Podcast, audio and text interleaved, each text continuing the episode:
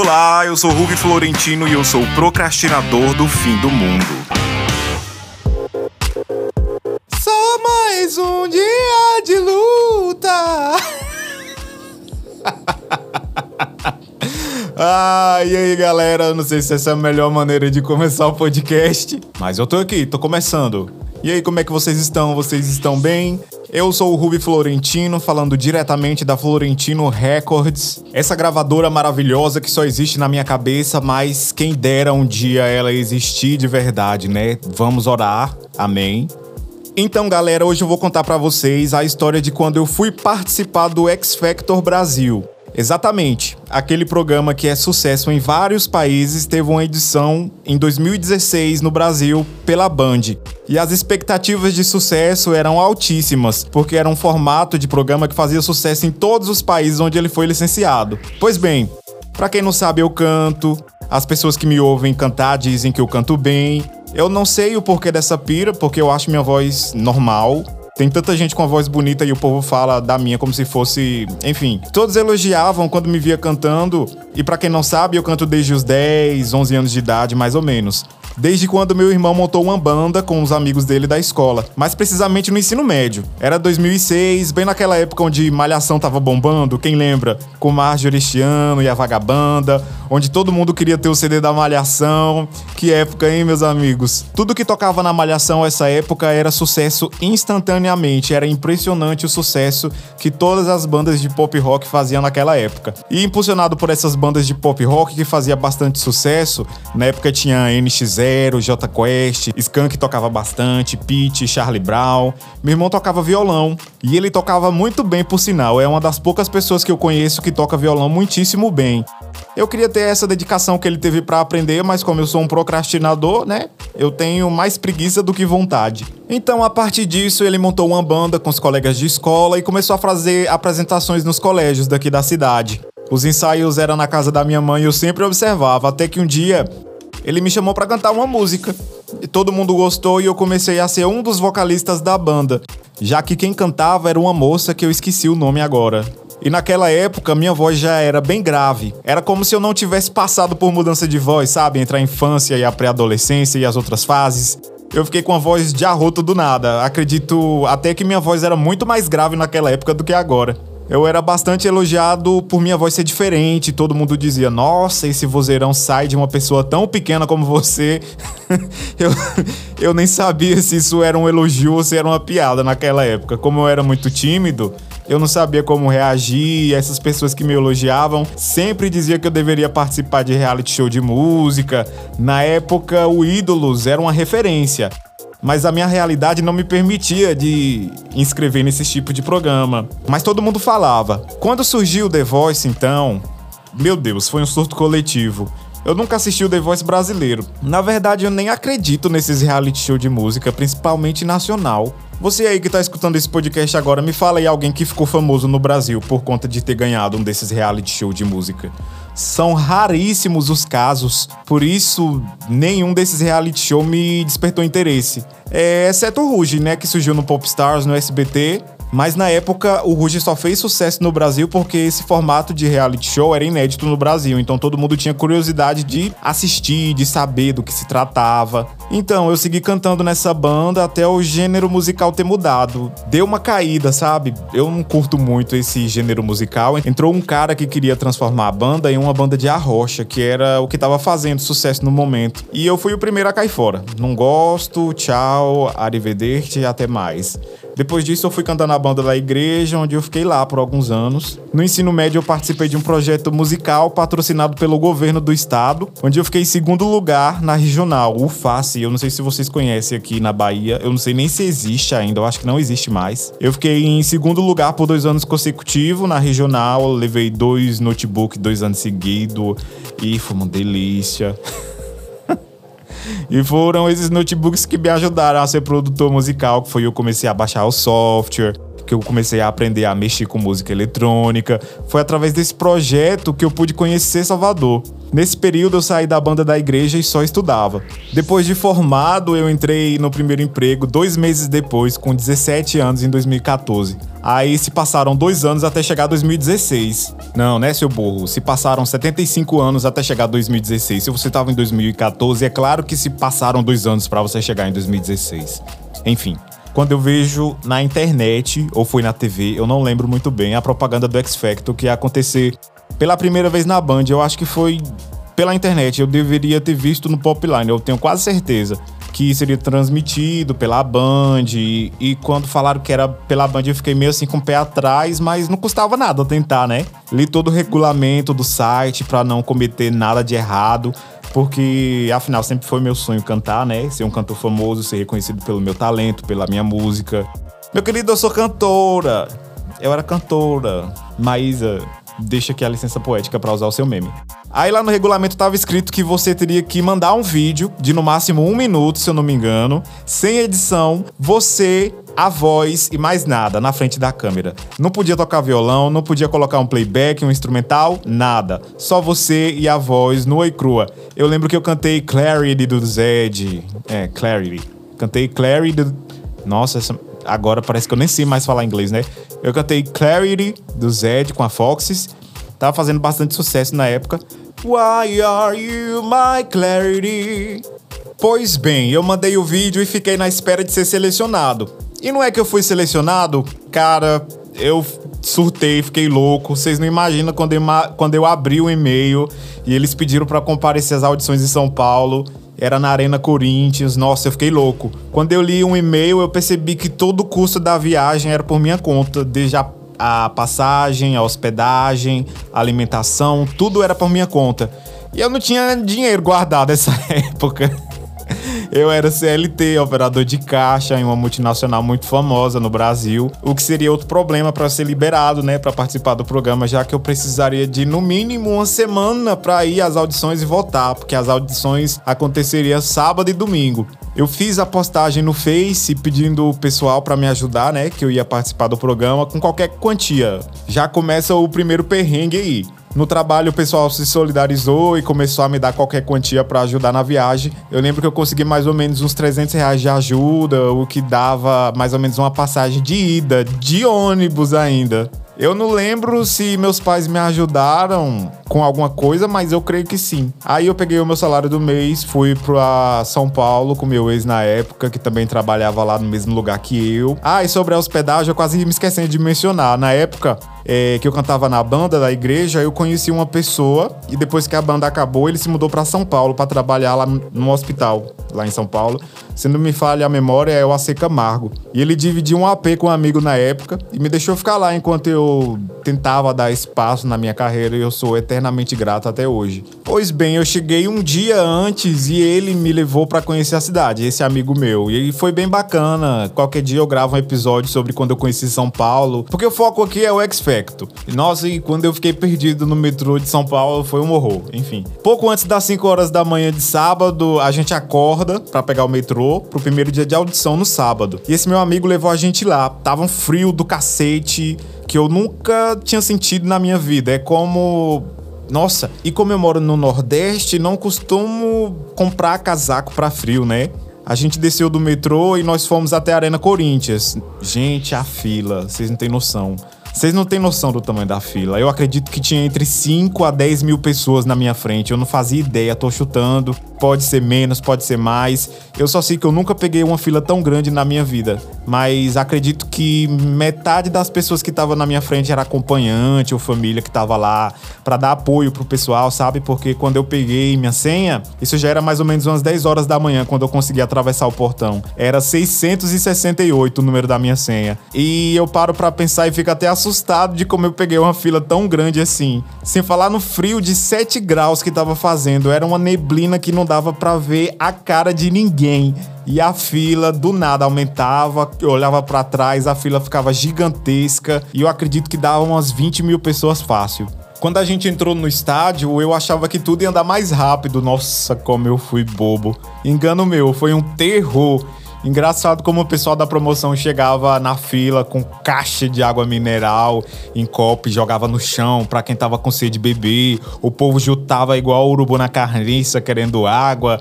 Claro, todo mundo era músico, precisava hidratar as cordas vocais para entregar os vocais, né? Agora o pior vocês não vão acreditar. Para essa quantidade de pessoas, eu lembro de ter visto apenas cinco banheiros químicos. Imagina a quantidade de pessoas que tinha na fila que não era separado por sexo, a fila do banheiro. Todo mundo usava o mesmo banheiro para fazer tudo, ninguém limpava e também ninguém podia usar os banheiros de dentro do estádio. Era um absurdo, era um absurdo. Eu lembro que foi o lugar mais porco que eu já entrei na minha vida, foi desumano. Ou você bebia água e ficava com a garganta hidratada, boa para cantar, ou encarava a fila gigantesca, correndo o risco de perder a sua vez, ou ficava sem beber água com a garganta seca no sol forte, porque o clima de lá é uma coisa mais escrota que eu já vi. De 7 graus com neblina, o sol abriu do nada e deveria estar fazendo uns 30 graus com sensação térmica de 79, por conta de ser tudo asfaltado e de ter muito refletor para iluminar e filmar a multidão. Enquanto os jurados não chegavam, eles fizeram a gente gravar várias tomadas de chamada da multidão gritando, levantando as bandeiras, com o X do X Factor. Fizemos muitas chamadas até todo mundo começar a reclamar que estava ficando rouco. O produtor dizia no microfone que a tomada não tinha ficado boa, que era para fazer mais uma vez. Nossa, era um absurdo com quem tava ali, sem falar que em várias atrocidades que eu não vou nem comentar. Depois de um atraso de mais de duas horas, começaram a chegar os jurados. Era Rick Bonadio, Paulo Miklos, Aline Rosa e Di Ferreiro. E novamente foi aquela palhaçada. O produtor pedindo pra gente acabar com a nossa garganta enquanto cada um fazia a sua entrada. Pronto. Depois dessa espera, toda, todo mundo imaginou: nossa, finalmente vai começar, né? Sonha, sonha, sonha, Alice. Deixa esses trouxas sofrendo aí mais duas horas no sol. E foi aí que o pessoal começou a achar que o programa era comprado, que já tinha seus escolhidos, porque depois que começaram as audições, começaram a espalhar as notícias de que pessoas incríveis não passaram. Leandro Bueno, que já tinha participado do The Voice e tem contrato com gravadora, não passou. Enquanto muitas pessoas que eram bizarras, assim, sabe? Não cantava nada, passaram. É, o Brasil não leva esse tipo de programa a sério. Eles fazem de tudo para que se torne um programa de comédia e isso é muito irritante com quem vai para lá com um propósito e um sonho. E tem que tirar do próprio bolso, né, pra... Enfim. Bom, chega a minha vez de entrar, cerca de quatro e meia para quem chegou às cinco e meia da manhã. Eles estavam chamando de grupos em grupos de três pessoas e tinha um loft com uma espécie. Era como se fosse um camarim, onde todo mundo esperava com sua senha. E todo mundo ansioso para ver os jurados pessoalmente. Beleza, quando eu saí dessa sala e o pessoal que tava lá, a gente era direcionado para uma tenda que tinha cerca de 10 tendas, uma do lado da outra dentro do estádio, cada uma com três jurados da produção. Foi aí que eu percebi que a gente não ia ver nenhum jurado era uma espécie de peneira para selecionar quem cantava melhor, de quem não cantava tão bem assim. Entrava de três em três nessas tendas e cada um tinha que cantar um trecho de uma música. Cada um cantava e o jurado da produção anotava algo. Quando foi a minha vez, que eu fui o último e a moça não anotou nada, meu brioco trancou e eu falei, e agora que eu vou para casa? Eu tinha escolhido uma música da Jessie J para cantar. Olha que bicho. Acontece que eu passei, né? E as outras duas pessoas não. E quem passava era orientado a voltar no outro dia com o instrumental da próxima música em um pendrive ou um CD, que seria gravado para passar na televisão. Imagina aí como eu tava feliz. Fui para casa para me preparar para outro dia. No outro dia até que tava um pouco mais agilizado por conta da reclamação do dia anterior e pela peneira que eles fizeram no primeiro dia. Mesmo assim, a minha audição foi bem tarde. Minha senha no segundo dia eu não me recordo muito bem. É, foi um pouco menor do que 668, mas eu cheguei em casa cerca de duas horas mais tarde do que o primeiro dia. E como eles disseram que a gente ia passar na TV, eu escolhi uma roupa bonita, né, gente? Pelo amor de Deus. É, já conhecia o processo, a gente aguardava no mesmo espaço, que era tipo um camarim, um loftzinho, e a gente seria direcionado aonde, aonde estava o jurado, certo? Errado! Era o mesmo esquema do primeiro dia. A gente era direcionado novamente para as tendas, mais uma vez E dessa vez era um de cada, não era três pessoas que entravam na tenda. Tinha uma pessoa filmando na tenda, uma pessoa com notebook e essa pessoa que tava filmando, ela tava filmando com celular, não tava nem com a câmera de verdade. Eu tenho certeza que aquele celular não tava nem com a câmera ligada. E o pessoal, o cara que ficava no notebook, ele ficava conferindo os seus dados para ver se a sua inscrição era real. E tinha o jurado que ficava no meio, que era um cara que tinha aproximadamente 60 anos, pelo menos esse era o cara que tinha na minha tenda, né? Uns 60 anos de idade, mais ou menos. Bom, eu tinha preparado a minha melhor música, a música que todo mundo dizia que se lembrava de mim quando eu cantava ela, né? Que quando eu cantava todo mundo elogiava a minha voz, que parecia a voz do cantor, que era a música Wake Me Up do Avicii. Beleza, né? Cantei a música até o refrão. O cara virou para mim e disse: "Sua voz não combina com o que você canta". Eu pensei, como assim? Todo mundo fala que essa música é minha cara. Será que eu tô no caminho errado? Mas eu fiquei calado, né? E só ouvi o que ele tinha para dizer. Ele perguntou se eu já tinha considerado a carreira de locutor, que minha voz combina mais com locução, que eu já discordo um pouco, porque para ser locutor acredito que você tem que ter uma voz neutra. Isso eu não tenho. E minha. Como é que fala? quando você fala as palavras errado, eu tenho um, um, Eu falo as palavras tudo errado merda. ele perguntou de onde eu era, eu disse que era da Bahia. E ele, poxa, longe, hein? Eu, longe mesmo, 28 horas de viagem de lá até aqui. E aí ele falou que não podia me passar para a próxima fase por, por esse motivo, porque minha voz não combinava com o que eu cantava. Aí eu agradeci a oportunidade, deixei a tenda e fui mudo de lá até a casa do meu amigo.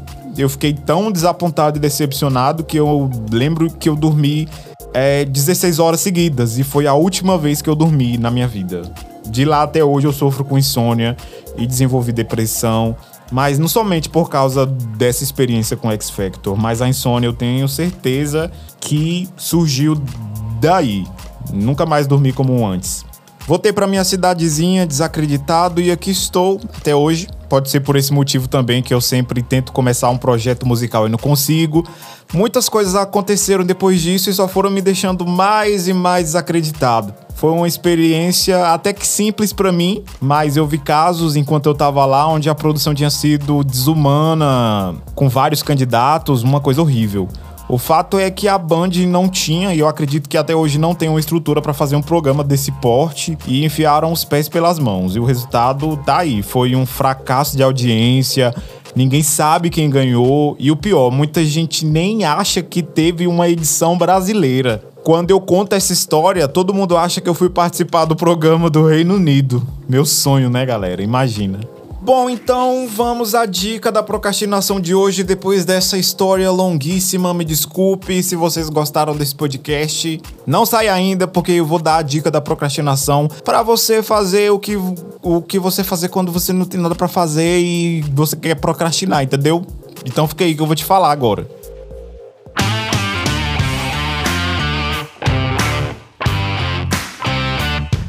Tome a dica da procrastinação. Eu quero indicar para vocês procrastinarem essa semana um filme que eu vi que eu sinceramente não dava nada por ele, porque eu odeio filme, principalmente se ele tiver um musical. Olha, se você me indicar um filme e ele tiver um musical no meio, eu vou matar você. Brincadeira. Não, tô brincando, eu vou matar você mesmo. Isso me fez ficar muito com o pé atrás com todos os filmes que a Disney lança, porque na minha cabeça funciona assim: Disney lançou um filme, tem um musical no meio. Me fala um filme da Disney que não tem um musical no meio. Não importa se é desenho, não importa se é live action, não importa qual tipo de filme. A Disney lançou um filme, tem um musical no meio. E acontece que as redes sociais começaram a me indicar Cruella. Todo mundo das minhas redes sociais começaram a falar muito sobre Cruella, que era um filme bom, que a Emma Stone entregou e olha, ela entregou mesmo, viu? É um filme que todo mundo que não gosta de filme vai gostar.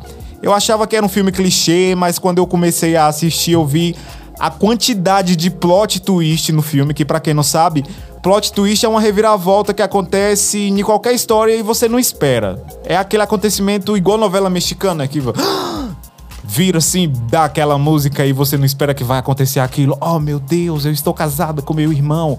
Oh meu Deus, esse tipo de coisa. Mas não isso que acontece no filme, eu só tô dando um exemplo. Então esse filme tem vários plot twists e por incrível que pareça tinha um número musical. Mas era um número musical que eu só fiquei sabendo depois de um 10 minutos que eu tava assistindo o filme de tão bom que era o enredo. O enredo é bem amarrado, a história é boa, os atores e as atrizes são ótimos, então fica aí a minha dica, assista Cruella no Disney Plus, porque eu tô indicando, se eu tô indicando é porque é bom. E olha que eu sou muito chato para indicar alguma coisa, ainda mais uma pessoa que não gosta de filme. Então, gente, esse foi o episódio de hoje. Eu espero que vocês tenham gostado dessa história que eu contei sobre a minha vida de ter participado do X Factor.